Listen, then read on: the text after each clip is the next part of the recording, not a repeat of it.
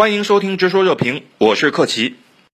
本期节目我们邀请到中国人民大学国际关系学院教授金灿荣、复旦大学国际问题研究院院长吴新博、评论员杜文龙与我们共同在线，就相关问题展开讨论。北京时间今天下午三点，俄罗斯在莫斯科红场举行纪念卫国战争胜利七十七周年阅兵式。您觉得俄罗斯这次阅兵啊，要发出什么信号？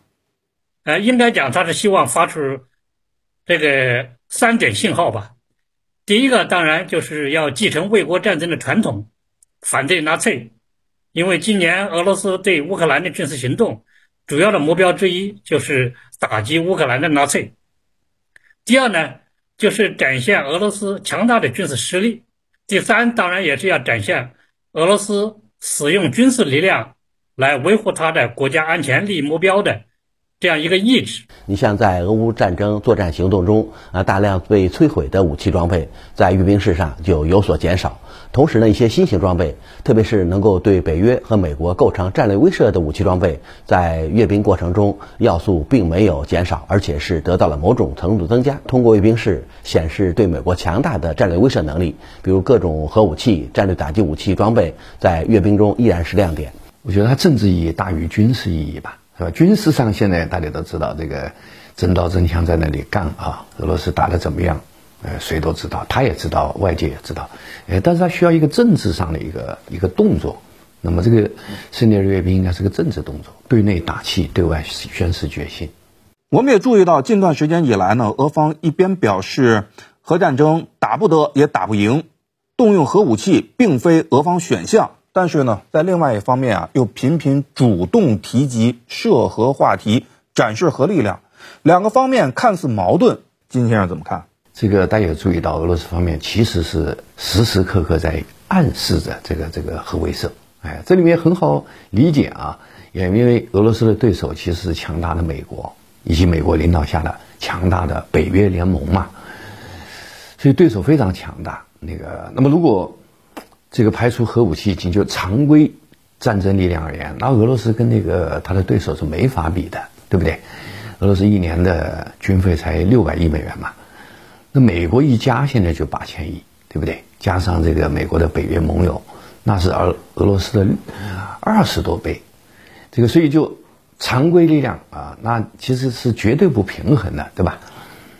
那么俄罗斯真正的杀手锏当然是他的那个那个核武器了。这个，所以因为面对极其强大的对手，就是立场公开立场是反对动用核武器，但实实际行动和那个具体的身体动作，他是在不断的发出核威慑啊。那么他警告的谁？就是北约。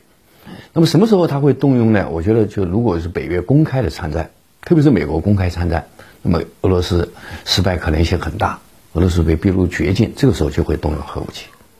这次胜利日阅兵之前呢，美西方的一些媒体还有一些政客也频频炒作，普京会在五月九号向乌克兰宣布军事总动员，而俄罗斯呢也多次否认。那么这次是无中生有呢，还是说美西方再次玩以预言的方式促成预言成真的把戏？俄乌的军事冲突啊，实际上是个混合战，是吧？如果我们仅仅聚焦在那个军事动作，那就眼光就比较窄了。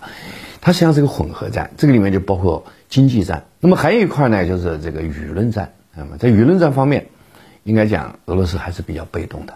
在舆论战当中有一个特点，就是主要是美国人搞，就是先给你泼脏水，这个就是事先给你造个谣。他是像神棍似的，他预计他说啊，你那天要宣布一个什么事儿啊？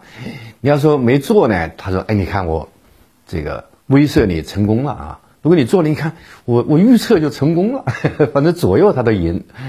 这个这次这个呃西方媒体又又造了一个谣是吧？说这个这个这个这个五月九号要总动员，我觉得这个确实是是不不会的啊，因为对俄罗斯来讲呢，在乌克兰的特别军事行动啊，如果变成一个公开的两国战争啊，政治上是不利的，在国内都是不利的，而且就他的国力来讲，他也没有必要针对乌克兰进行全国总动员。啊，如果做到那个军，他政治上就输了，知道吧？这个，所以他确实没有必要。就除非什么呢？就是美国带的北约大军就打入俄罗斯本土了，这个时候他肯定要全国总动员了，对吧？这个，但是目前，呃，仅就俄乌之间的军事冲突而言啊，俄罗斯在政治上、军事上都是没有必要的，哎，所以西方造这个谣坦率讲，就是让俄罗斯难堪一点，特别是让普京难堪一点，没有其他别的意图，所以俄罗斯的否认是很正常的。好，今天就讨论到这里，感谢您的收听，我们下期再见。